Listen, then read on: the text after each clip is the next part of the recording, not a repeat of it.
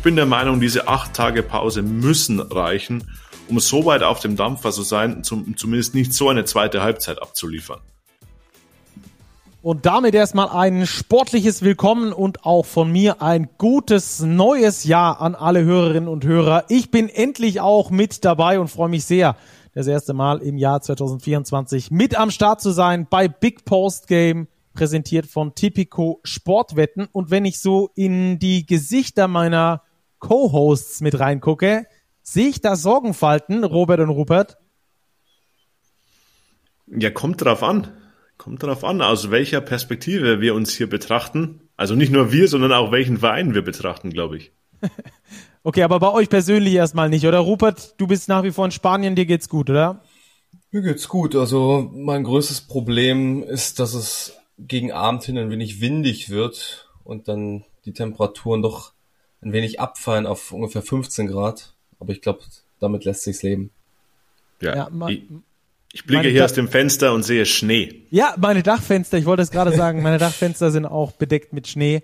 Ähm, ja, kann man schon neidisch sein auf den Ruppi. Ähm, allerdings muss der den FC St. Pauli regelmäßig begleiten. Da kann man dann schon wieder drüber streiten, ob man darauf neidisch ist oder nicht. Jungs, wir wollen heute natürlich über Basketball sprechen. Ähm, deswegen habe ich das nur gesagt, natürlich mit dem FC St. Pauli. Ansonsten sehr sympathischer Verein. Aber ähm, wir wollen natürlich über Basketball sprechen und ähm, da gibt es ein paar Teams, die dann doch äh, Sorgenfalten bereiten. Aktuell äh, namentlich Heidelberg, Berlin und Oldenburg. Oder würdet ihr da noch ein Team wegnehmen oder eins hinzufügen? Nö, da bin ich deiner Meinung. Das sind die drei Teams, die momentan die größten Sorgenfalten produzieren kannst jetzt sicherlich Haarspalterei betreiben, kannst Mannschaften wie Göttingen, den MBC, Bamberg ja nun nicht mehr mal wieder hinzufügen, die alle ein bisschen weiter da unten drin hängen, aber die drei von dir genannten, das Trio ist schon momentan das, wo wirklich der Baum zu brennen scheint. Ja. Robert, wie siehst du's? Ja, das sind auf jeden Fall die drei akutesten Sorgenfalten. Rupi hat es angesprochen, im Tabellenkeller geht's schon eng zu. Also auch die Hakro Merlins Kralsheim glaube ich, haben trotz Erfolgserlebnis am Wochenende auch noch Sorgenfalten auf der Stirn. Aber die drei genannten Teams, die, glaube ich, sind es schon wert zu diskutieren. Vor allem, weil wir eine Trainerentlassung hatten vor wenigen Tagen. Die MLP Academics Heidelberg haben sich getrennt von Jonas Isalo und man hat ja ihm lange die Stange gehalten und jetzt dann doch die Trennung. War, glaube ich, nach dem Auftritt zu Hause gegen Fechter dann auch nicht mehr ganz so überraschend, dass das passiert ist. Ja, vor allem das letzte Viertel ganz übel. 33 zu 15 verloren, auch das dritte Viertel 37 zu 20 verloren da die Heidelberger. Also eine zweite Halbzeit zum absoluten Vergessen gespielt, 70 Punkte kassiert, dabei nur 35 gemacht.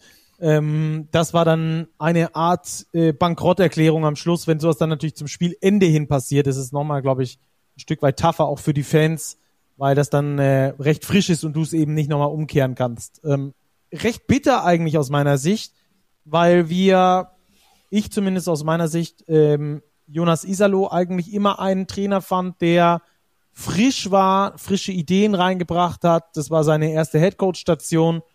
Ähm, ich hatte die Heidelberger eigentlich auch ordentlich, sogar gut eingeschätzt, äh, mögliches Play-in-Team, Play-off-Team zu Beginn der Saison. Äh, aber davon ist irgendwie nichts übrig geblieben. Äh, es hat irgendwie die Spielidee nicht mit der Umsetzung zusammengepasst. Oder wie seht ihr das? Also, dass Jonas Isalo ein guter Trainer ist, das steht auch weiterhin nicht zur Debatte, würde ich sagen. Auch wenn man jetzt im Nachgang mit ein paar Leuten in und um Heidelberg herum spricht, generell mit der Szene, da sagt keiner, das lag in erster Linie am Trainer. Das kann jetzt punktuell vielleicht einfach mal nicht mehr gepasst haben. Aber das war nicht so, dass er plötzlich das Basketball-Coachen verlernt hat.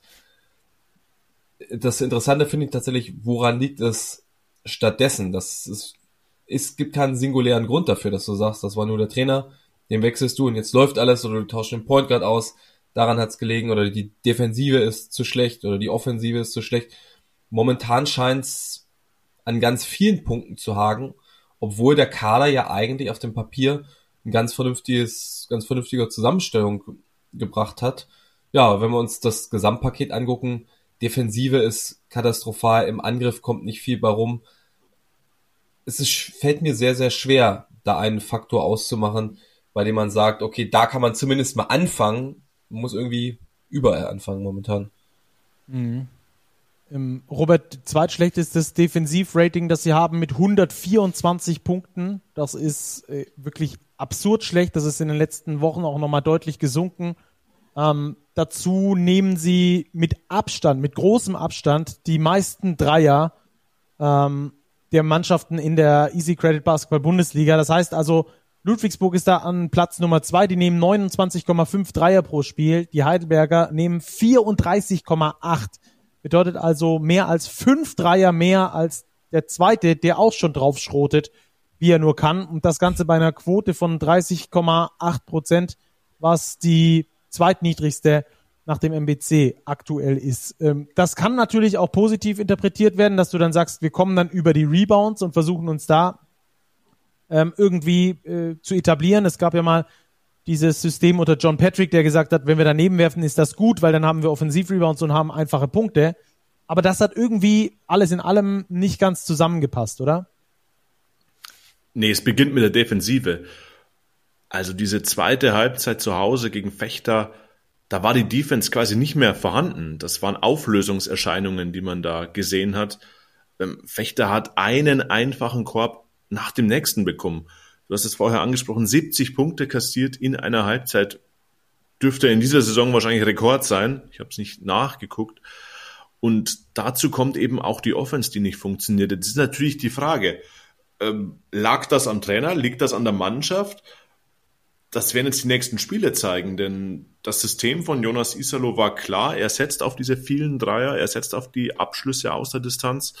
Das hat nicht funktioniert und die Frage, ob es die Spieler einfach nicht besser können oder ob es vielleicht doch einfach zwischen Mannschaft und Coach nicht mehr gestimmt hat. Das werden jetzt die nächsten Wochen zeigen. Es übernimmt ja vorerst Hilke van der Zweep, der Co-Trainer, aber Heidelberg ist ja schon auf dem Markt aktiv, sucht nach einem neuen Head Coach. Und ich bin sehr gespannt, wer das Amt dann übernehmen wird, weil das ist ja auch die Frage, wen holst du dir jetzt? Holst du dir einen Feuerwehrmann für den Rest der Saison? Holst du dir einen Trainer, mit dem du sagst, okay, mit diesem Mann können wir in die nächsten mindestens eineinhalb Jahre gehen. Der soll auch für die nächste Saison perspektivisch schon ähm, das Projekt weiter vorantreiben. Das sind jetzt richtungsweisende Entscheidungen, die in Heidelberg anstehen. Ja die dann bestimmt auch von Sportdirektor Alex Vogel getroffen werden müssen. Der stand auch, zumindest auf Social Media, was man so lesen konnte, beim ein oder anderen Fan in der Kritik. Er ist dafür verantwortlich, dass man Jonas Isalo geholt hat, dass man damals Frankie Ignatovic nach der ersten erfolgreichen Saison, die er in Heidelberg gespielt hat, in denen er die Ziele voll erfüllt hat, indem er den Klassenerhalt da gesichert hat, ähm, dann abgesägt wurde, also Frankie Ignatovic.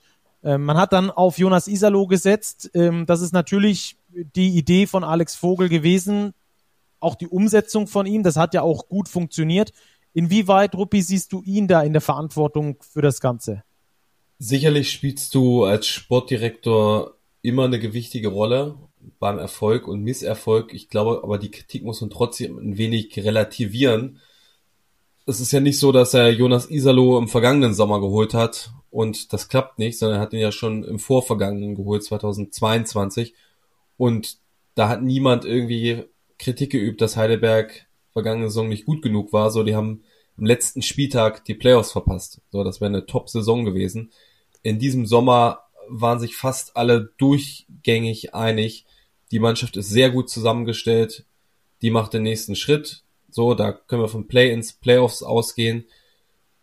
Und jetzt auf einmal funktioniert's nicht. Und jetzt finde ich, ist es auch dann ein bisschen unfair zu sagen, ja, das ist äh, liegt am Sportdirektor, der hat die Mannschaft falsch zusammengestellt, der hat den, den falschen Trainer geholt. So, das sind jetzt Sachen, die liegen weit in der Vergangenheit.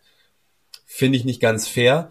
Was sicherlich ein Punkt ist, man hat Jonas Isalo sehr früh, sehr lange verlängert, bis 2026. Das heißt, da wird eine dicke Abfindung fällig. Das ist Geld, was dann natürlich an anderer Stelle fehlt, wenn gleich Heidelberg sicherlich jetzt nicht der allerklammste Standort ist nach einem großen Potenzial. Ähm, was vielleicht so ein bisschen aus Sicht einiger Kritiker von Alex Vogel ein Punkt ist, aber das ist eben auch so ein bisschen Das ist ein weicher Faktor und da weiß ich gar nicht, ob man da eine neutrale Meinung zu haben kann oder eine fundierte ist, dass er nebenher noch Experte ist bei Magenta Sport und auch anderweitig immer da öffentlich tätig wird. Es hat ja bislang gut geklappt. Und das ist natürlich was, was man sich dann ein bisschen vorwerfen lassen kann. Ich erinnere mich, das war, ist ja auch beim Fußball immer mal wieder so, ne? Sandro Wagner, als er Trainer war und gleichzeitig Experte, gut, der hat gewonnen. Ich glaube, Mehmet Scholl war da auch mal eine Zeit lang Experte und Trainer an einem, der hat er nicht gewonnen und dann kann man natürlich immer sagen, ja, der ist da die halbe Zeit eigentlich nur unterwegs in irgendwelchen Hallen und vor Mikrofon und macht nicht seine eigene Arbeit. Ich glaube aber, Alex Vogel ist ehrgeizig genug, um zu wissen, was er sich zumuten kann und was nicht und wo sein primärer Fokus liegt. Wie gesagt, bislang hat es solide und bis gut funktioniert. Jetzt mal ein halbes Jahr nicht, dann sollte man ihm auch die Möglichkeit einräumen, das wieder gerade zu rücken. Also Heidelberg ist auch ein interessanter Standort für Trainer. Also ich glaube nicht, dass sie jetzt sich, dass, sie, dass es klamm ist, was die Angebotslage betrifft, weil das ist ein Standort mit einer neuen Halle, mit wirtschaftlichem Potenzial, mit einer gewissen Historie, mit einer Fanbase, die man da auch bewegen kann. Von Grund auf nicht mit dem schlechtesten Kader. Also ich glaube, da kann man was bewegen. Ja. Hm. Die Fanbase ist auch ein Punkt, den man in Heidelberg äußerst positiv hervorheben muss. Zu diesem Heimspiel gegen Fechter war die Halle wieder ausverkauft. Und das, obwohl Heidelberg jetzt wirklich keinen erfolgreichen Basketball spielt in heimischer Halle. Sie haben noch kein einziges Heimspiel gewonnen. Und dennoch kommen die Zuschauer, da ist eine positive Stimmung in der Halle. Ähm, das ist nicht selbstverständlich. Das, glaube ich, wäre auch nicht an jedem Standort so, dass du nach solchen Ergebnissen teilweise Blowout-Niederlagen noch diesen, diesen positiven Support dennoch erfährst. Also das ist auch was, worauf man aufbauen kann und aufbauen muss. Denn ja, man steht jetzt auf Rang 18, aber das Retten der Ufer ist ja noch nicht komplett außer Reichweite. Ja, ich ähm, finde auch die Kommunikation, mit der die Heidelberger äh, arbeiten, immer wieder auch auf die Fans zugehen, äh, Gesprächsangebote machen, auch mit dem Geschäftsführer, auch mit dem Sportdirektor, ähm, auch über Social Media das Ganze streuen, auch sehr ausführliche Spielberichte immer schreiben, in denen sie dann auch tatsächlich darauf eingehen, ähm, auf eine, auf eine gewisse Faktenlage. Sie verschränken sich nicht der Situation. Das finde ich auch sehr positiv in diesem Zusammenhang und zeugt eigentlich davon, dass sie ein Grundverständnis dafür haben, in welcher Situation sie sich befinden und wie sie eben diese Fanbase, die du angesprochen hast, Robert, auch weiterhin im Boot halten. Ähm, und so ist es, glaube ich, einfacher, einen Turnaround zu schaffen, als wenn jeder gegen jeden sich da irgendwie anfängt, ähm, zu zerfleischen.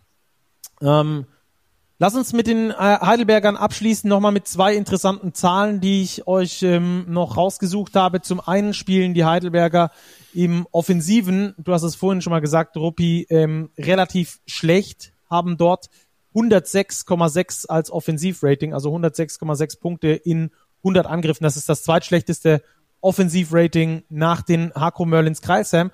Und was ich vor allem sehr bemerkenswert finde, bei all diesen Dreiern, die sie nehmen, schaffen sie es häufig nicht richtig, die Balance zu finden, haben fast nur die Hälfte ihrer Abschlüsse, beziehungsweise ein Drittel ihrer Abschlüsse in dem Fall, sind aus dem Zweierbereich, zwei Drittel aus dem Dreierbereich, was dann doch ähm, eine äh, gewisse Disbalance darstellt, vor allem wenn deine Dreierquote ähm, so schlecht ist. Und eine letzte Zahl noch, die hat mich besonders gewundert. Mannschaften, die viele Dreier werfen, sind normalerweise Mannschaften, die besonders schnell spielen, die schnellen Basketball spielen, weil sie eben die erstbeste Wurfmöglichkeit nehmen und dann entsprechend auch nicht ganz so hochprozentig treffen, dadurch aber profitieren, dass die Offensivrebounds geholt werden, weil eben der Gegner auch noch nicht so sortiert ist in der Defensive, dass jeder seinen Mann zum, Bo zum Boxout hat.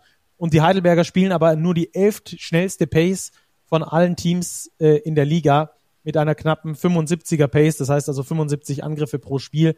Das ist äh, eher langsam sogar im Liga-Vergleich und trotzdem schießen sie so oft auf den Korb drauf. Also das vielleicht noch so ein bisschen zur gedanklichen Einordnung. Dann würde ich noch eine der, Zahl nachlegen. Mhm, die gerne. True Shooting Percentage, die liegt bei den Heidelbergern bei zwei, also so ein Mix aus genaue Quote muss man sich mal den, den Algorithmus herleiten, also so sagen, vereinfacht gesagt ein Mix aus den Würfen, die du nimmst also aus Feldwürfen.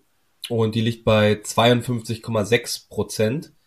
Der Abstand zum Vorletzten in der Statistik, Kreisheim, ist 2,5 Prozent. Also Kreisheim hat eine True Shooting Percentage von 55,1 Prozent.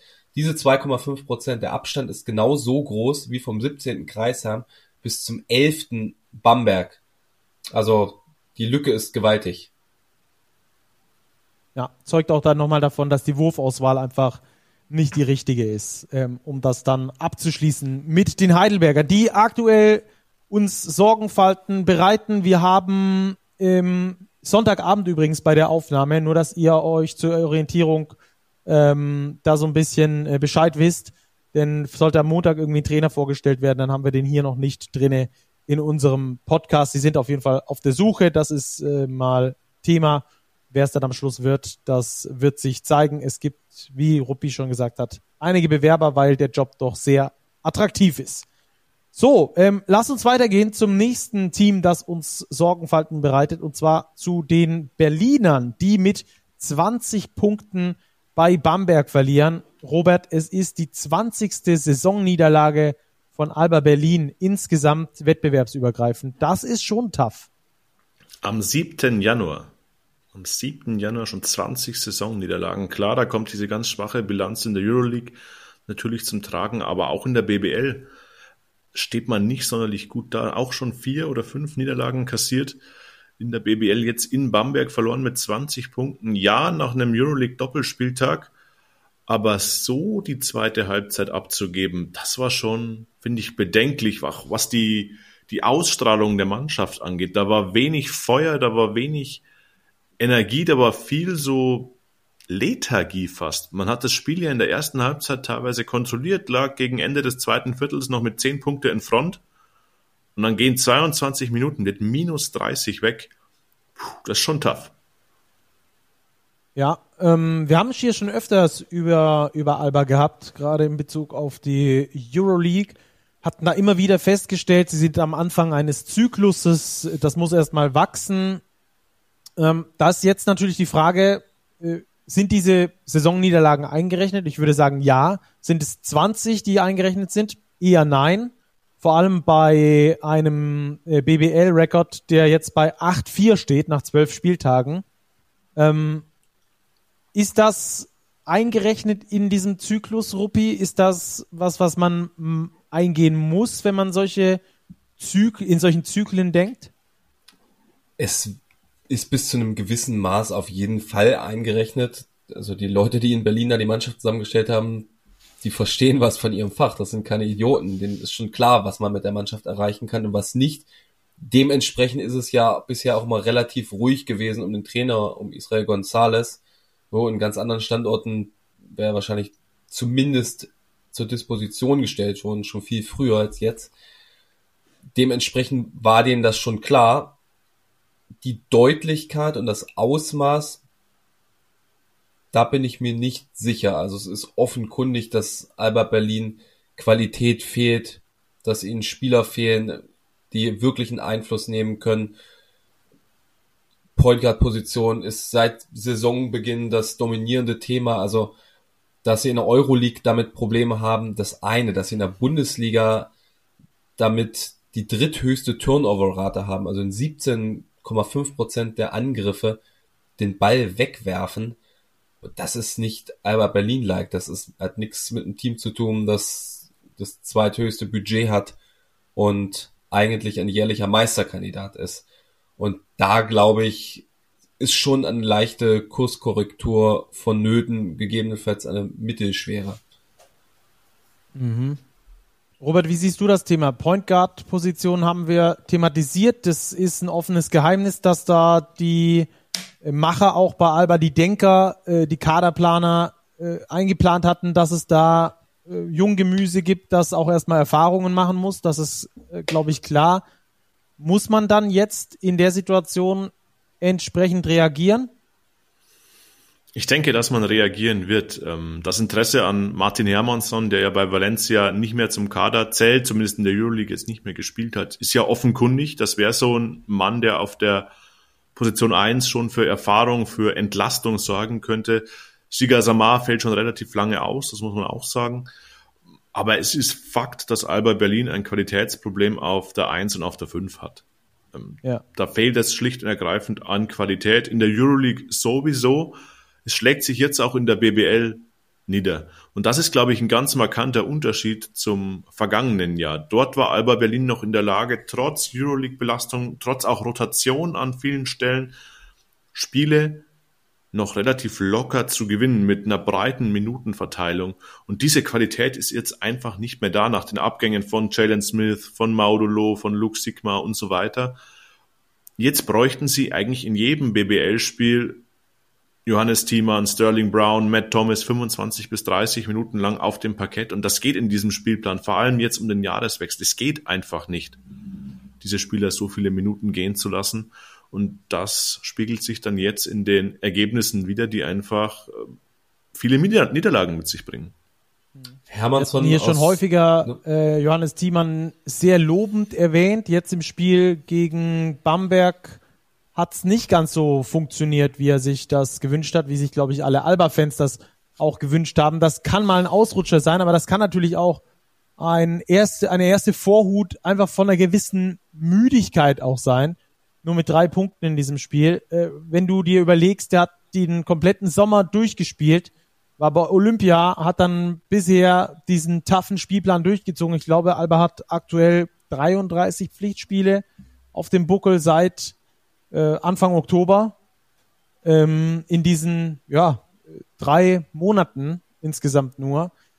Ähm, also ich glaube, dass, dass, dass das auch, muss man jetzt natürlich über die nächsten Wochen beobachten, aber dass das so ein erstes Anzeichen davon sein kann, dass halt auch bei JT mal der Akku leer ist, dass dieser moralische beziehungsweise dieser, dieser mentale Push, den diese Weltmeisterschaft gegeben hat, dass der auch irgendwann mal ein Stück weit wieder abnimmt und dadurch natürlich auch du nicht auf 110 Prozent fahren kannst die ganze Zeit sondern ist ja nur menschlich, dass du dann da in deinen Leistungen auch etwas schwankender wirst. Wir müssen das beobachten. Das war jetzt das erste Spiel, in dem er nicht so richtig gut gespielt hat. Ähm, aber äh, klar, der ist der absolute Go-To-Guy bei Alba Berlin. Das haben wir mehrfach erwähnt. Ähm, kriegt super viele Minuten in dieser Phase auch in der Saison und äh, muss dann natürlich auch auf seine Gesundheit achten. Auch deshalb muss Alba irgendwie versuchen, ähm, auf der 5 sich nochmal zu verstärken aus meiner Sicht. Auch wenn so ein paar äh, Statistiken dafür sprechen, dass sie da eigentlich ganz gut ausgestattet sind, zumindest BBL-weit. Bei den Rebounds zum Beispiel haben sie die beste Rebound-Quote aller Teams mit 55 Prozent der möglichen Rebounds, die sie da holen. Aber alles in allem ist das trotzdem, ich glaube, ein Stück weit zu dünn und dadurch musst du natürlich dann mit verschiedenen Positionen dann eins weiter rotieren, musst du etwas größer, etwas kleiner spielen muss die man häufiger auf die fünf rücken beispielsweise. Das sind solche Kleinigkeiten, ähm, die das dann natürlich schwierig machen am Schluss und dann diese Sorgenfalten eben bereiten, weil du energielos bist gegen ein Bamberg, das dann irgendwann den Turbo zündet in der zweiten Halbzeit und heiß läuft. Also ein Hermannsson wäre sicherlich ein guter erster Schritt. Da ich war jetzt auch vergangene Woche in Valencia, bin jetzt Dienstag nochmal. Da habe ich auch gehört, dass sie tatsächlich daran arbeiten, ist aber noch nichts geregelt es bedarf sicherlich noch weiterer Moves, wie du sie auch angesprochen hast. Wie steht ihr beiden zum Trainer? Nicht zur Disposition oder aus eurer Sicht auch was, worüber man nachdenken sollte? Akut vielleicht noch nicht. Ich glaube, dass man in Berlin aber auch diese spielerische Komponente sieht. Und ich finde, dass Alba Berlin spielerisch sich durchaus verändert hat im Vergleich zur Aito-Zeit. Klar, das war Top-Level-Basketball, da war Alba Berlin eines der am besten anzuschauenden Teams in ganz Europa. Davon finde ich ist sehr, sehr wenig übrig geblieben. Ähm, wir sehen ganz viel Post-up mit JT, was natürlich auch exzellent funktioniert, weil Johannes Thiemann diese Aktionen mittlerweile ganz hochprozentig und effektiv lösen kann. Aber von dieser Read-and-React-System, von dieser fließenden Offensive, finde ich, ist wenig übrig geblieben. Und ich kann jetzt mehr für die Euroleague-Spiele sprechen. Auch da kann ich die Rotationen von Israel Gonzalez nicht immer komplett nachvollziehen. Wer da wie lange auf dem Feld steht, ist vielleicht auch dem Spielverläufen geschuldet, aber ich glaube, es kommt nicht von ungefähr, dass man jetzt auch in der Euroleague in den beiden Spielen während der vergangenen Woche jeweils eine Halbzeit mit mehr als 20 Punkten verloren hat. Und das ist jetzt eben am Wochenende gegen Bamberg nochmal passiert. Das sind drei Spieler hintereinander, in denen eine Halbzeit, das heißt die erste oder die zweite, mit mehr als 20 Punkten Differenz weggeht. Und das darf einer Mannschaft mit der Qualität und auch dem Anspruch von Alba Berlin eigentlich nicht passieren.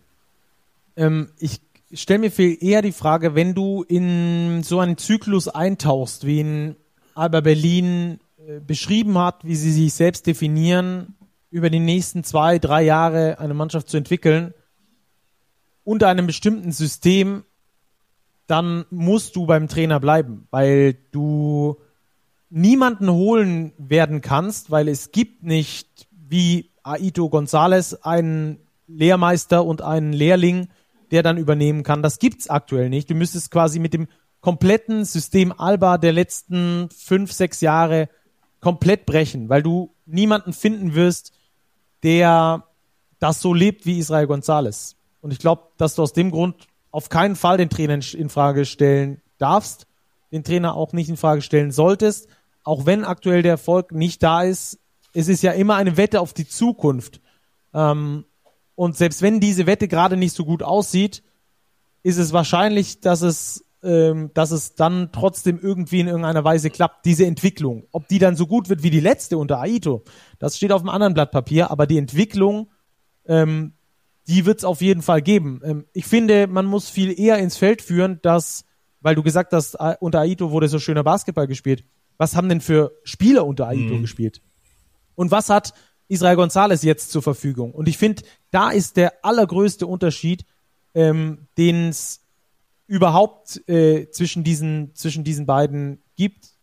Es sind Welten, weil du in diesen ersten Albert-Zyklus mit Luke Sigma, mit Peyton Siva ähm, und, und Konsorten gestartet bist.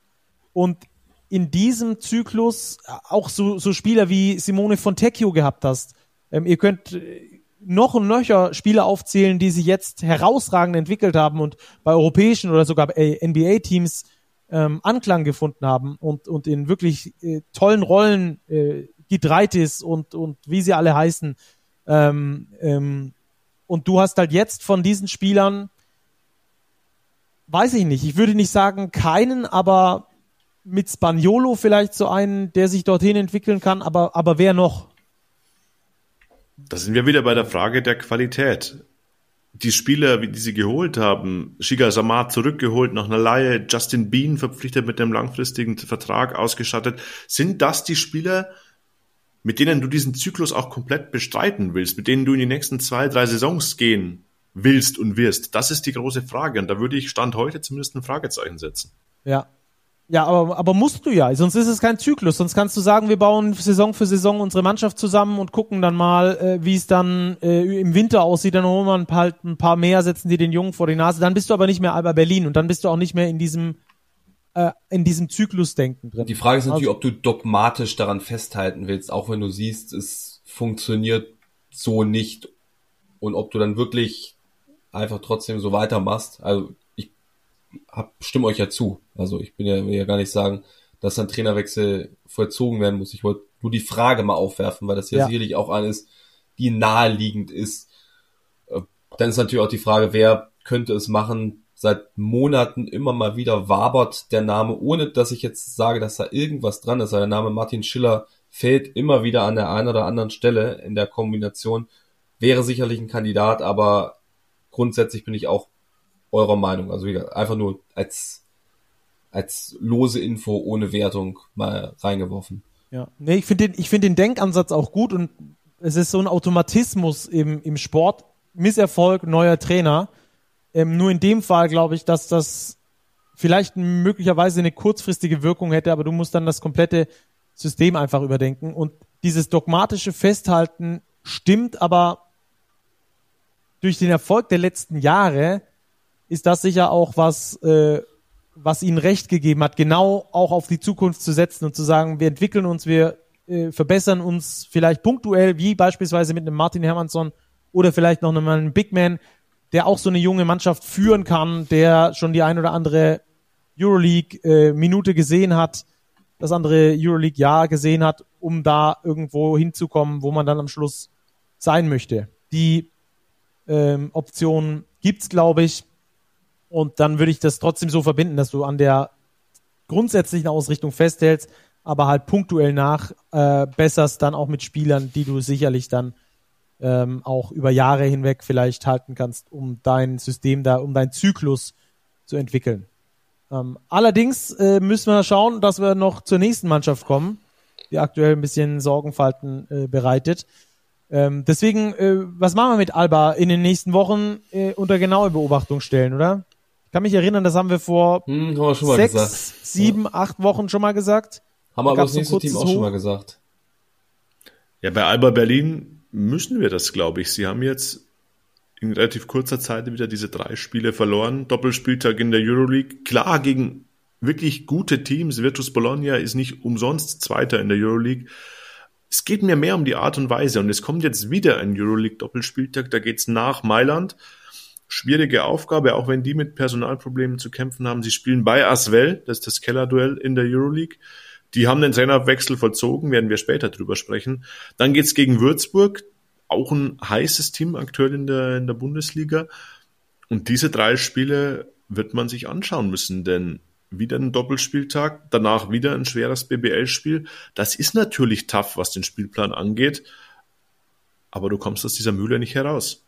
Ja. Du musst da irgendwie durch. Übrigens hatte ich noch Gabriele Procida vergessen, der sicher Mhm. auch einer von diesen Senkrechtstartern sein kann, der sich auch bei größeren Teams dann irgendwie ähm, beweisen kann. Das mal vielleicht noch so ähm, hinzugefügt. Vielleicht ja noch ein Luis Olindi oder einen JT, aber dann wird's auch eher rar, was die Aufstiegsmöglichkeiten, die extremen Aufstiegsmöglichkeiten zumindest angeht. Okay, lass uns noch über das dritte ähm, Team sprechen, das uns die Sorgenfalten bereitet.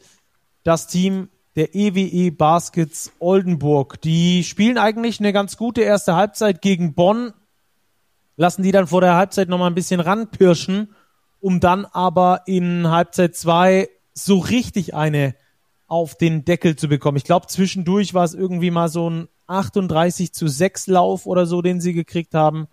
Ähm, da ist dann Bonn vollends weggezogen. Was ist mit Oldenburg los, Robert? Ja, da läuft's überhaupt nicht. Aus den letzten neun Bundesligaspielen acht Niederlagen. Und ich würde es nicht nur auf die Verletzten schieben. Klar, da fallen extrem wichtige Spieler aus, angefangen von Max Tilo, der für den Zusammenhalt im Team wichtig ist. Charles Manning fällt aus. Brackett Chapman, Dean Williams, Alan Pjanic schon sehr, sehr lange raus. Das sind natürlich Säulen dieser Mannschaft. Aber es wurde eben auch nachverpflichtet. Und auch hier sind wir wieder bei der Art und Weise, wie diese Spiele verlaufen. Das war ein Heimspiel gegen die Telekom Baskets Bonn. Du hast es angesprochen, die erste Halbzeit verläuft noch relativ positiv aus Oldenburger Sicht. Und auch dann ist es wie in der, in der zweiten Halbzeit wie abgeschnitten. Da gibt's einen freien Dreier nach dem anderen für die Telekom Baskets. Da stimmt in der Defensive überhaupt nicht mehr die Zuordnung. Vorne verheddert man sich sehr viel in Einzelaktionen. Und es ist nicht die erste deutliche Niederlage in den letzten Wochen gewesen. Man hat gegen Ludwigsburg mit über 20 verloren, gegen Chemnitz mit über 20 verloren, gegen Fechter mit fast 20 verloren. Also das ist auch ein Muster, das sich abzeichnet und ich finde, da dürfen die Sorgenfalten schon äh, auf jeden Fall auf der Stirn gerunzelt sein. Wie siehst du es, Ruppi? Ich bin bei Robert. Also man kann das sicherlich ambivalent diskutieren und muss auch die Verletzten ins Feld führen dabei. Was mir sauer aufsteht, ist eben die Art und Weise, wie Oldenburg verliert. Dünne Rotation hin oder her. Also die Mannschaft wirkt einerseits verunsichert, sicherlich in Folge der Niederlagen. Sinnbild dafür Dwayne Russell, der in den vergangenen Wochen ganz oft Spiele drin hat, hatte, in denen er einfach nicht an den alten Dwayne Russell erinnert hat. Jetzt auch gegen Bonn wieder ein ganz schwaches Spiel von ihm mit sechs oder sieben Punkten, glaube ich. Ähm, miese Quoten zuletzt.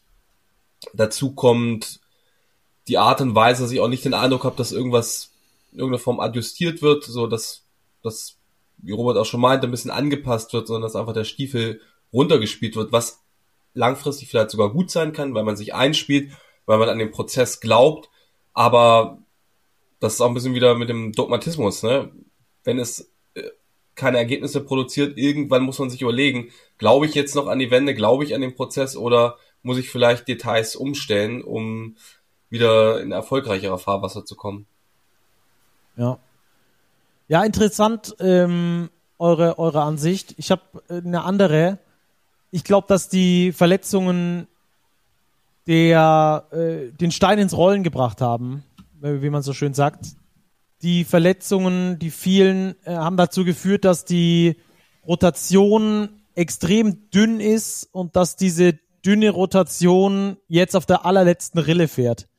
Ähm, also so physisch einfach auf der allerletzten Rille fährt. Und das hat äh, auch damit zu tun, und da bin ich äh, voll bei dir, Rupi. Ich habe neulich mit einem Spieler gesprochen, ähm, der unter Pedro Kayas schon gespielt hat, auch über die Situation in Oldenburg habe ich mit ihm gesprochen. Und er hat gesagt, das System, das Pedro Kayas spielen lässt, ist einfach extrem ermüdend und extrem physisch anstrengend. Heißt, dass du mit einer kleinen Rotation dieses extrem anstrengende System spielst, mit einer siebener, achter Rotation maximal, zweimal pro Woche mit Basketball Champions League, mit Pokal zwischendurch, ähm, dass das eigentlich nicht möglich ist. Ähm, und da bin ich wieder bei dir, dass ich bei Petro Kayes keine Anpassung sehe, obwohl er eigentlich weiß, dass er viele Langzeitverletzte hat. Ähm, und, und das ist vielleicht was, was man dem Coach vorwerfen kann, wobei du natürlich auch sagen musst, kann ich grundsätzlich meine Idee von Basketball, die bei Pedro Kayes nun mal auf diesem energiereichen Basketball, auf dieser Full Pressure Defense, auf dieser ähm, auch intensiven Offensive fußt, verlasse ich das komplett, nur weil ich viele verletzte Spieler habe und muss ich das dann komplett neu installieren, wenn die Spieler zurückkommen. Ähm, ich glaube, das ist eigentlich die die große Frage und da hält Kai es an seinem System fest, obwohl die Spieler ihm abgegangen sind. Und es gibt sehr, sehr viele, extrem viele sogar, Langzeitverletzte, auch richtig gute Spieler. Das ist ja quasi eine komplette Starting Five, die da draußen sitzt, ähm, die du in der BBL spielen lassen könntest. Nur diese Abnutzung merkst du, finde ich, mehr und mehr und mehr, gerade an den Spielern, die halt jetzt die vielen Minuten gehen müssen.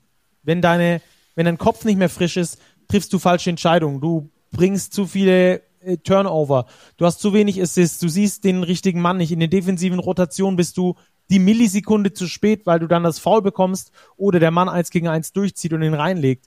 Ähm, das sind alles so Dinge, die aus meiner Sicht zumindest aus dieser physischen Ermüdung der Mannschaft hervorgehen. Auch wenn die jetzt acht Tage Pause hatten, das reicht nicht, um deinen Körper wieder auf so ein Level zu bringen, um das wieder Mal für Mal äh, abliefern zu können. Vor allem nach dieser anstrengenden Weihnachtszeit, die die Oldenburger wie jede andere Mannschaft natürlich dann äh, auch hatte. Auch die Nachverpflichtung von Gino Crandall hat man ja gesehen, auch der läuft mittlerweile auf der letzten Rille, kriegt dann Krampf gegen im Spiel jetzt äh, gegen die Bonner drei Minuten vor Schluss. Das ist ja nicht normal für einen Profi, dass der da schon einen, Krampf bekommt. Ähm, im Basketball sowieso nicht ganz so üblich, überhaupt Krämpfe zu bekommen. Und daran merkt man, finde ich, dass diese physische Ermüdung der Mannschaft so hoch ist, dass sie das System von Pedro Kayes eine Halbzeit lang spielen kann. Dann sind sie auch gut, auch gegen eine Mannschaft wie Bonn. Und dass dann aber die, der komplette Energiefaktor so absackt, dass du dann in der zweiten Halbzeit so dermaßen eine auf die Nuss bekommst vor heimischer Halle. Ähm, das ist dann, das ist dann schon krass. Ich glaube, Lukas Wank hat das nach dem Spiel auch gesagt. Sie wollten eigentlich die Fans belohnen, die sehr treu sind in Oldenburg, die immer wieder in die Halle gehen, ähm, die sich auch extrem Sorgen machen. Ich habe mit vielen Oldenburger Fans gesprochen, als ich neulich äh, dort in der Stadt war. Die machen sich große Sorgen, aber denen habe ich auch gesagt, macht euch keine Sorgen, wenn die Mannschaft wieder komplett ist, dann sind die wieder gut, dann haben die auch die Möglichkeit, um die Play-ins zu spielen. Nur ähm, ist die Frage, wann wieder alle fit werden und ob wieder alle fit werden und ob es dann tatsächlich so geht. Von daher das Ausscheiden in der Basketball Champions League, was auch sehr bitter war, vielleicht sogar eher was Positives für die Oldenburger, dann in Richtung BBL-Saison. Aber ähm, ja, auch da muss man sagen, große Sorgenfalten. Und ich glaube auch das von euch angesprochene ähm, Ding, dass du, dass du dich dann so langsam aber sicher runterziehen lässt von acht Niederlagen in neun Spielen. Das kommt natürlich mit dazu. Aber ich sehe den Kern zumindest in den Verletzungen und was daraus folgt.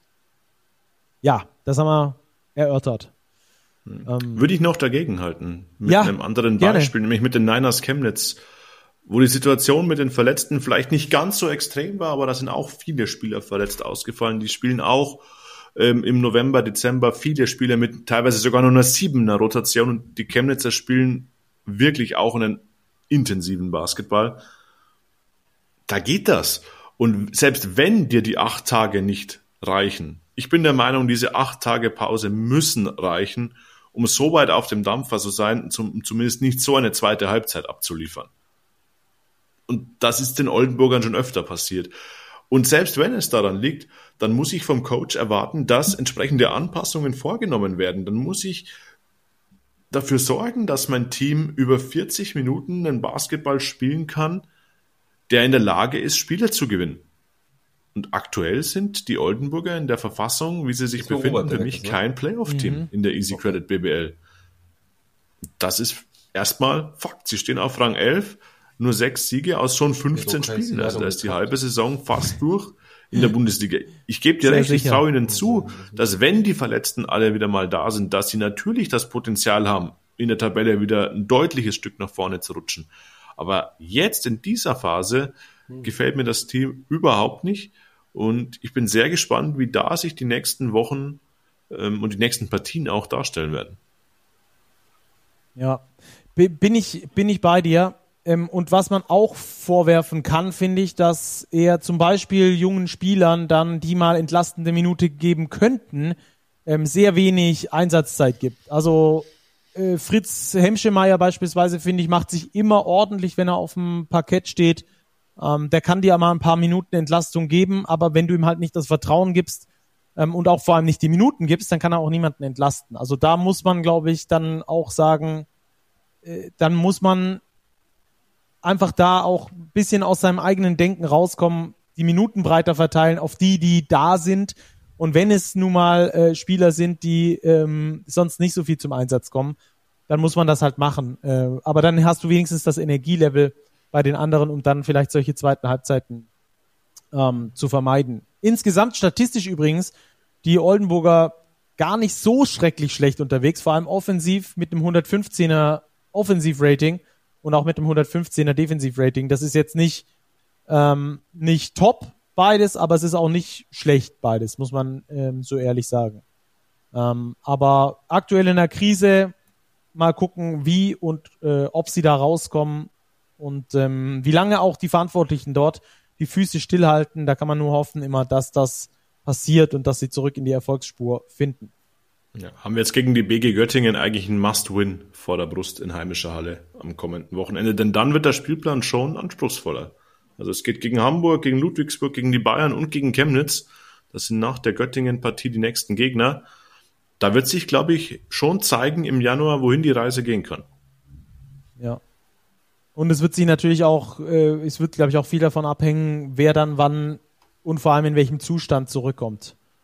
Ähm, das werden wir ebenfalls genauer beobachten. Vielleicht ja mal mit jemandem aus Oldenburg sprechen, was da gerade los ist oder wenn der Aufschwung kommt, was sie dann ähm, verändert haben.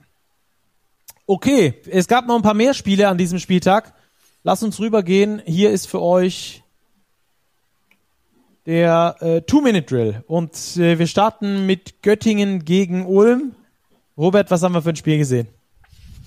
Ja, ein Spiel über lange Strecken ausgeglichen, aber dann mit einem überragenden Karim Jallo im Schlussviertel. 17 Punkte, meine ich, hat er dort aufgelegt, 17 seiner 25 in den letzten 10 Minuten.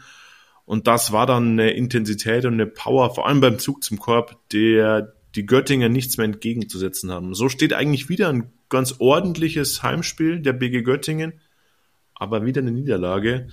Die rutschen schon richtig rein in den Tabellenkeller. Ulm hingegen festigt seine Position an Tabellenplatz 2, stehen mit der gleichen Anzahl an Niederlagen wie die Bayern aktuell da. Ist eine solide Saison der Ulmer und Karim Jallo macht Spaß. Ja, Göttingen müsste man übrigens auch mal in die Sorgenfalten mit einordnen. Das dauert vielleicht noch ein, zwei Wochen.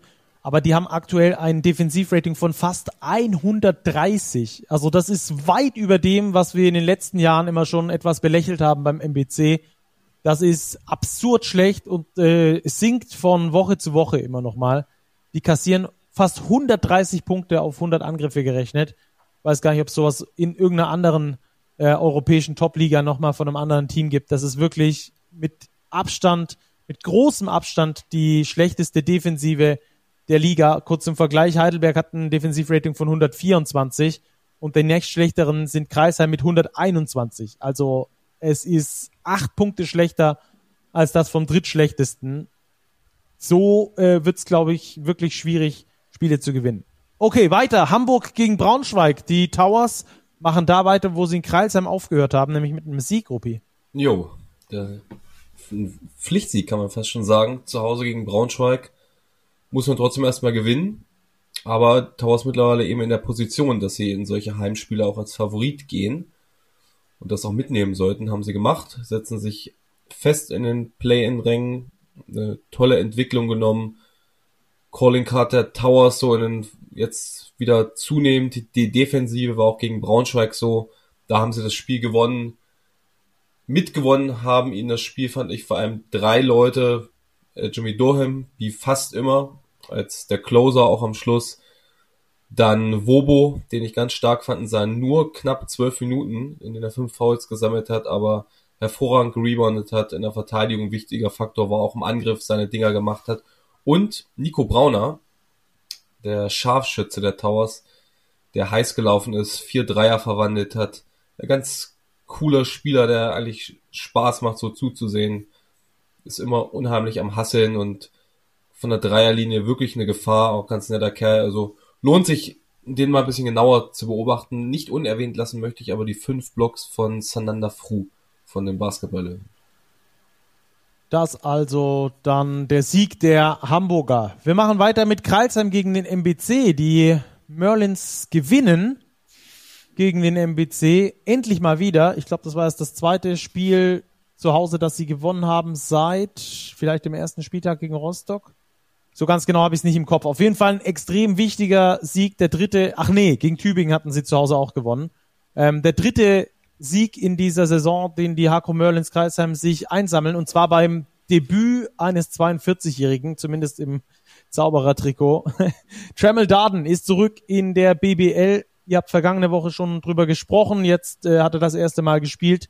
Hat nur zwei Punkte gemacht, aber acht Rebounds, dazu zwei Assists. Alles das gemacht, was man von ihm erwartet. Die Mannschaft äh, zusammengehalten, gemanagt, viel gesprochen, viel Kommunikation in fast 25 Minuten Einsatzzeit.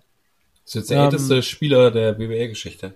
Genau, damit ist er der älteste Spieler der BWL-Geschichte. Hat er Derek Taylor abgelöst, der ihm auch ein nettes Video geschickt hat, der aktuell die Nürnberg Falcons trainiert. Ähm, äh, war sehr nett aufbereitet da von der von der BWL. Und ähm, ja, am Schluss gewinnt den Hakro Merlin Skyslam Brandon Childress dieses Spiel. Zum ersten Mal haben sie die drei Nachverpflichtungen, Brandon Childress, Leo Westermann und Tremel Darden zusammen auf dem Feld gehabt. Ähm, Childress mit einem herausragend guten Spiel. Ähm, das ist ja so ein bisschen äh, Licht und Schatten. Äh, das ist himmelhoch jauchzend, zu betrübt. Dieses Mal war er himmelhoch jauchzend, hat fünf von acht Dreiern geworfen, sieben von elf aus dem Feld, elf von zwölf Freiwürfen und so weiter und so fort. Hat also wirklich richtig geliefert, obwohl die Hakro Mörnis am Schluss dann das Spiel sogar noch im vierten Viertel ähm, etwas mehr hergeschenkt haben, als sie es eigentlich hätten müssen, vor allem im äh, Bezug auf den direkten Vergleich, haben das letzte Viertel mit zehn Punkten noch verloren, trotzdem mit neun gewonnen.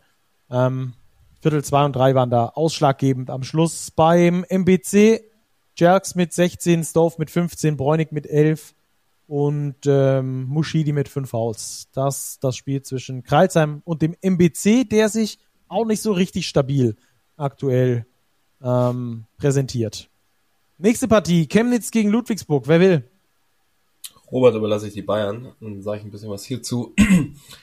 Die Partie lange Zeit knapper, als das Endergebnis aussagt. Die Chemnitzer haben sich im letzten Viertel nochmal abgesetzt mit einer Offensivexplosion, haben das letzte Viertel mit zwölf Punkten gewonnen, deshalb am Ende 19 Punkte Sieg. War, wie gesagt, nicht so deutlich, wie es aussieht. Es waren in jeder Kategorie eigentlich Kleinigkeiten, durch die sich dann die Niners sukzessive abgesetzt haben. Kevin Jebo mit einem Monsterspiel, 27 Punkte, 7 Rebounds. Kazakajami Keen, Double-Double, 11 Punkte, 11 Assists. Und die Frage meinerseits mal an euch, wir haben ja jetzt auch zunehmend das Thema MVP-Diskussion, in der sicherlich Tommy Cusey und Trevin Williams eine Rolle spielen. Andererseits ist Chemnitz der souveräne Tabellenführer. Ich wüsste gar nicht, wer aus dem Team der MVP ist. Da gibt es aus meiner Sicht mindestens vier Kandidaten mit Kevin Jebo, mit DeAndre Lansdowne auf jeden Fall, der übrigens leider gefehlt hat gegen Duisburg aus einem traurigen Grund. Dessen Mutter ist gestorben, also da auch unser Beileid an der Stelle. Äh, mit Jeff Garrett, den ich überragend finde, als Double-Double-Maschine da unterm Korb, aber auch ein Wesley van Beck, der ein hervorragender Creator und Scorer einfach ist. Ja, ich hätte auch Wes van Beck mit eingeworfen, ähm, der im Scoring sehr stabil ist, ähm, der brutale Quoten hat, über 50% Dreier wirft, übrigens, bei 6,5 Versuchen. Das ist unfassbar. Hm. Ähm, dazu über 50% aus dem, aus dem ähm, Feld insgesamt und 93% Freiwürfe. Ähm, dazu 4,2 Assists. Also der hätte jetzt für mich noch so ein kleines Stückchen weit ähm, herausgestochen. Aber ich glaube, äh, da kann man wen auch immer mit, mit ins Rennen mit reinschicken. Auf jeden Fall. Ich habe es neulich erst gedacht, als ich eine Diskussion auf X gelesen habe, auf Twitter, früheres Twitter, ähm, über die MVP-Diskussion. Da habe ich auch gedacht, da fehlt mir eigentlich ein Chemnitzer. Mindestens mal Wes van Beck oder Kevin Jebo. Ähm, guter Take, finde ich. Lass uns weitermachen. Two-Minute-Drill, dass wir da nicht ganz so ausfranzen. Rostock gegen Bayern. Robert, äh, die Bayern haben gewonnen. Ja, ein ganz seriöser Auftritt nach einem doch bitteren Euroleague-Doppelspieltag, den die Bayern da in Italien verlebt haben. Zuerst in Bologna gespielt, eigentlich die bessere Mannschaft gewesen, verloren, ähm, aber gut gespielt. Dann gegen Mailand, eigentlich auf dem Papier die bessere Mannschaft, aber nicht so gut gespielt, auch verloren. Ähm, sind sie dann direkt nach Rostock gereist und ja, gewinnen die ersten beiden Viertel, legen da schon die Grundlage zum Sieg, haben Wladimir Lucic und Sergi Barker geschont, Pablo Lasso generell die Minuten sehr, sehr breit verteilt, kein Spieler mehr als 23 Minuten auf dem Feld, alle zwölf Spieler eingesetzt, ähm, auch mit Ausnahme von Nelson Weidemann alle elf Spieler dann gepunktet, Topscorer Carson Edwards und Devin Booker ihm jeweils 14, aber die Bayern haben ihre Qualität, die sie haben, auch in der Breite ausgespielt und Rostock hat die eventuell vorhandene Müdigkeit nicht ausnutzen können. Auch wenn sie gut getroffen haben, über 40% Dreier geworfen, hat aber nicht gelangt. Ähm, Topscorer bei Rostock, Tyler Nelson mit 17, aber ein ungefährdeter Sieg für die Bayern mit 91, 85. Klingt knapper, als es unterm Strich dann auch eigentlich war. So, dann sind wir durch, weil Würzburg-Tübingen bzw. Tübingen-Würzburg das können wir euch noch nicht sagen, weil wir eben Sonntagabend aufzeichnen aus terminlichen Gründen. Ich bin da in Tübingen und bis ich da zu Hause bin, dann können wir irgendwann mitten, da können wir live um 5 Uhr morgens aufzeichnen.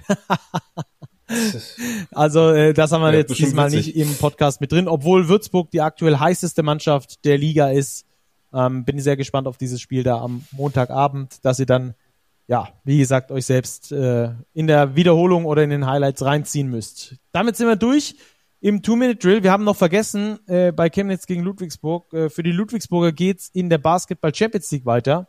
Die haben gegen Darüşşafaka unter der Woche, vergangene Woche gewonnen, ähm, führen also 1-0 in den Play-Ins, müssen einen zweiten Sieg erringen, um dann in die Top 16 Runde einziehen zu, einziehen zu können. Und ähm, dieses Spiel ist dann am Mittwoch, also wenn ihr die Folge schon am Dienstag brand, äh, brandfrisch, genau, ähm, ganz frisch hört, dann ist es morgen 18 Uhr, Mittwoch 18 Uhr live zu sehen bei Dein Dadurcher Facker gegen die MAP Riesen Ludwigsburg. Ein Sieg fehlt Ludwigsburg, um da in die Top 16 in der Champions League einzuziehen. So, ansonsten übrigens, wenn sie verlieren, gibt's ein Do-or-Die-Spiel wieder in Ludwigsburg in der Woche drauf. Das noch zur Vervollständigung.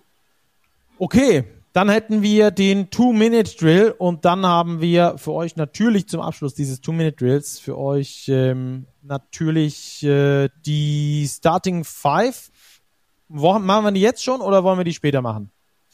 Machen wir erstmal den Typico-Tipp der Woche. Oder so, so, da müssen wir ein bisschen was aufholen, Rupi. Wir genau. haben den Heidelbergern einiges zugetraut. Es ist mal, das geht auf meine Kappe. Ja, Moment, jetzt kommt erstmal der Einspieler. Hier ist für euch der Tipico-Tipp der Woche. So, Tipico-Tipp der Woche. Jetzt dürft ihr ähm, loslegen. Ihr habt auf den Heimsieg der Heidelberger getippt. Das war falsch. Die haben ihr siebtes Spiel in Folge verloren. Ähm, entsprechend, wie ist der äh, Stand, den wir gerade haben, Robert? 96,70 Euro ist der aktuelle Stand der Dinge. Das heißt, wir müssen uns ein Spiel fürs kommende Wochenende raussuchen. Rupi, du als alte Glücksfee. Bonn, Chemnitz, Ulm, Fechter, Oldenburg, Göttingen oder Ludwigsburg, Kreiser. Welches hättest du denn gerne? Lass mich mal ganz kurz einen Überblick verschaffen. Ich hätte gern MBC gegen Tübingen und auf einen Tigersieg. Okay. Kellerduell? Hm. Auswärtsteam tippe ich mal, da kriegt man eine gute Quote für und deswegen MBC, ja, die Wundertüte, die momentan mehr negative Überraschungen enthält als positive. Tübingen gefällt mir eigentlich ganz gut, die machen das alles sehr solide, wirken stabil, deshalb tippe ich auf die Tigers. Und wie viel setzen wir? Ich halte mich lieber zurück und setze 5 Euro nur, nachdem das zuletzt nicht so gut aussah. Okay, so machen wir das. Also, das war für euch der Tipico-Tipp der Woche und das ist dann auch das Ende unserer kleinen Werbeeinblendung. 18 plus. Erlaubt nach Whitelist. Suchtrisiko. Hilfe unter bovai.de. Und damit gehen wir dann weiter und hier ist für euch die Big Starting Five. Robert, welche fünf hast du für uns ausgewählt? Ja, über vier der fünf haben wir schon gesprochen. Auf der eins gehen wir mit Tommy QC von Rasta Fechter wieder mal ein Double-Double aufgelegt. 17 und 12. Er ist zum gefühlt 28. Mal in dieser Saison in der Starting Five des Spieltags. Nicht ganz so häufig vertreten war Brandon Childress, aber du hast es vorher erwähnt. Dieses Mal war er der Matchwinner für die Hakro Merlins Kreisheim. 30, 5 und 5 aufgelegt, also wirklich auch eine starke Allround-Performance von ihm. Karim Jallo hatten wir gesagt, 17 Punkte im Schlussviertel zum Sieg von Ratio vom Ulm bei der BG Göttingen. Auf der 4 haben wir einen Spieler, den wir noch nicht genannt haben, nämlich Noah Kirkwood von den Telekom Baskets Bonn. 21 Punkte und 7 Assists aufgelegt, also für den Forward extrem starke Zahlen, 28er Effektivitätswert.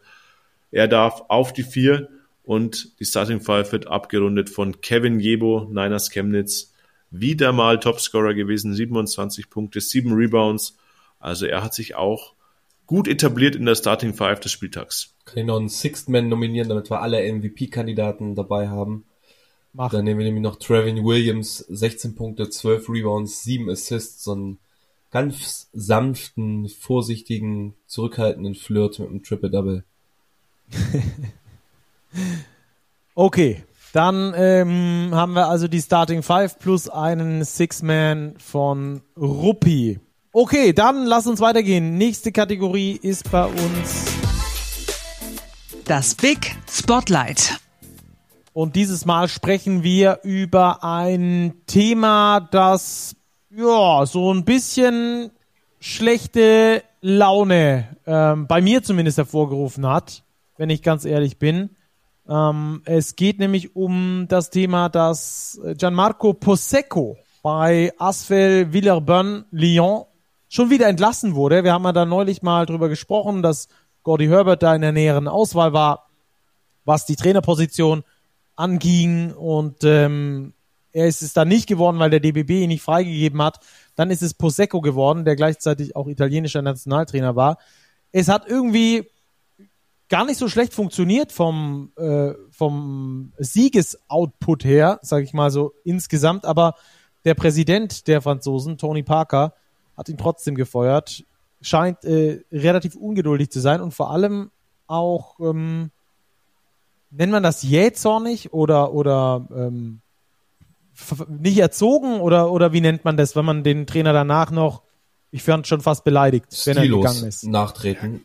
Also man kann es einerseits stilos sehen, man kann es andererseits natürlich auch als Begründung sehen. Wir sind ja immer dafür, dass Leute offen sind und auch das erklären, warum sie Entscheidung A oder B treffen.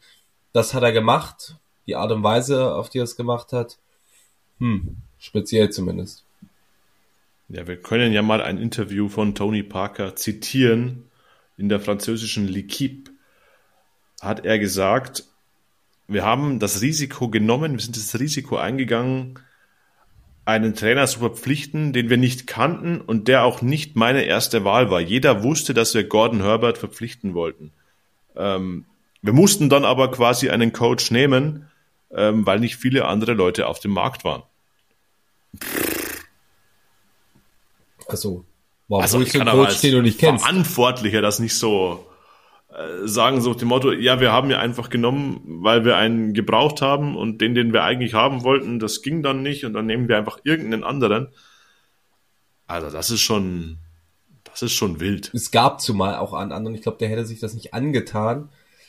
Und der wurde mal als Smokescreen sozusagen ins Gespräch gebracht. Da war aber, gab es aber nie Gespräche, aber Sergio Scariolo war in der Theorie auch verfügbar. Also es ist jetzt auch nicht so, dass es da gar keinen anderen gab und man musste Pozzecco nehmen. Und ja, wenn ich Verantwortlicher für ein Team bin, dann nehme ich doch nicht irgendeinen Trainer, der gerade verfügbar ist, ohne ihn zu kennen und ärgere mich dann hinterher, dass es nicht geklappt hat. So, da muss ich mir auch in die eigene Nase fassen. Ja, das stimmt, wobei ich äh, die Aussage für, äh, vielleicht nicht mal so beleidigend fand. Das ist vielleicht eher so Nee, nicht eine Demaskierung, Demaskierung der eigenen Unfähigkeit in dem Genau. Fall. Ähm, ich- fand ein paar andere ähm, Aussagen viel, viel krasser, wie ähm, die I am very disappointed with his performance, with his management of the team. His attitude was more more negative.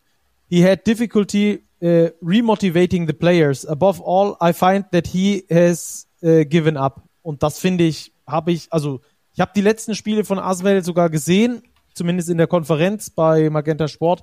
Und ähm, also nicht komplett, aber aber Teile davon, weite Teile davon, da habe ich das ehrlich gesagt nicht festgestellt, sondern Prosecco war für mich da. Wir können nicht hinter die Kulissen gucken, klar, aber für mich war da Prosecco der Energie vor Energie sprühende Prosecco, den man auch sonst kennt. Ähm, und ganz so unerfolgreich war er auch nicht. Vor allem, was will man erwarten mit dem Kader, den ihm Tony Parker dorthin gestellt hat. Aber ähm, ja, ich finde es äh, einfach nicht die feine Art. Er hat ihm ja auch einen zweieinhalb Jahresvertrag gegeben und wirft ihn dann in diesem Interview auch noch vor, ähm, auf Geld ausgewiesen zu sein. Es ging darum, ja, ich habe ihn kontaktiert, sie haben miteinander gesprochen, ähm, aber Tony Parker hat nicht die Option gesehen, dass Gianmarco Posecco von alleine geht. Naja gut, wieso auch? Er wurde kürzlich erst verpflichtet. Ähm, und dann sagt Tony Parker wörtlich, he wasn't going to leave money on the table. Ja. Na gut, jetzt hat ihm Aswell ähm, zumindest das Gehalt für sein Contract Year gegeben. Ähm, und dann die weiteren beiden Vertragsjahre, die ja immer noch ähm, ausständig gewesen wären. Da gibt's offenbar irgendeine Klausel, aber ähm, er schützt sich selbst ein bisschen, indem er sagt, naja, wir haben ja, wir unterschreiben ja nicht einen Coach für zweieinhalb Jahre und lassen uns dann keine Hintertür offen, falls es nicht passt. Aber ich finde allein die Aussage, man hat einen, einen Coach verpflichtet, den man nicht kennt, Und gibt ihm dann zweieinhalb Jahresvertrag. und gibt ihm dann einen zweieinhalb Jahresvertrag und schmeißt ihn nach zweieinhalb Monaten wieder raus. Das ist echt schwierig, schwierig gelaufen. Ähm, ja, ganz schlechter Stil, dieses öffentliche Nachtreten dann auch. Ja. Ja, und ich finde, man, man kann so eine Entscheidung durchaus äh, irgendwie treffen und dann, und dann auch erklären und auch offen erklären, aber ich finde halt, die Art und Weise macht dann den, den Unterschied und das war nicht die feine Art und Weise. Ja, Gordon Herbert steht nach wie vor nicht zur Verfügung. Wir dürfen also mal gespannt sein, wie es dann an der Stelle weitergeht. Ich glaube, jetzt hat erstmal der Co-Trainer übernommen. Das war sowieso anscheinend Tony Parkers erste Wahl, auch vor Posecco schon.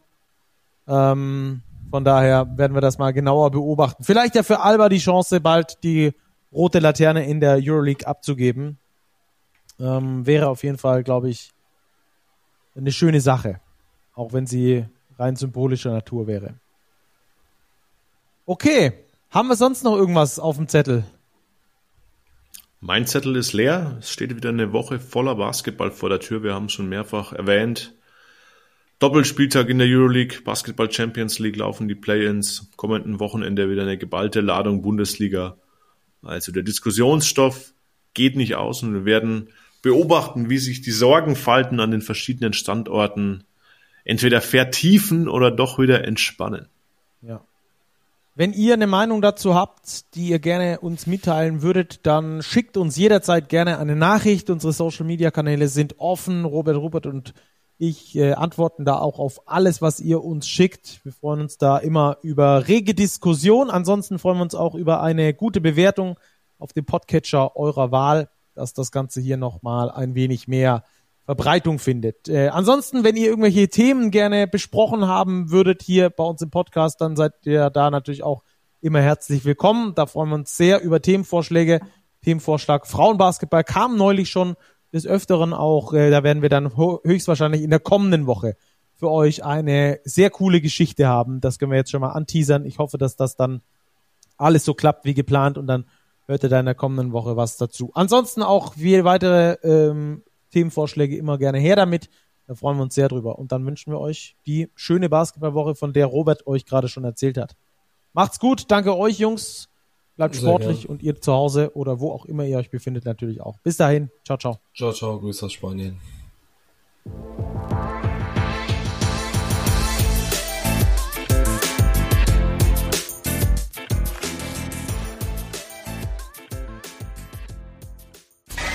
Diese Sendung wurde präsentiert von Tipico Sportwetten.